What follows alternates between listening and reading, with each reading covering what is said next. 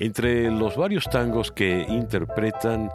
eh, en este disco From Mambo to Tango,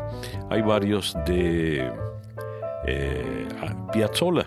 pero también incluyen esta singular versión del choclo, el más antiguo de los tangos, o en todo caso, el primero del que se tiene memoria fuese grabado.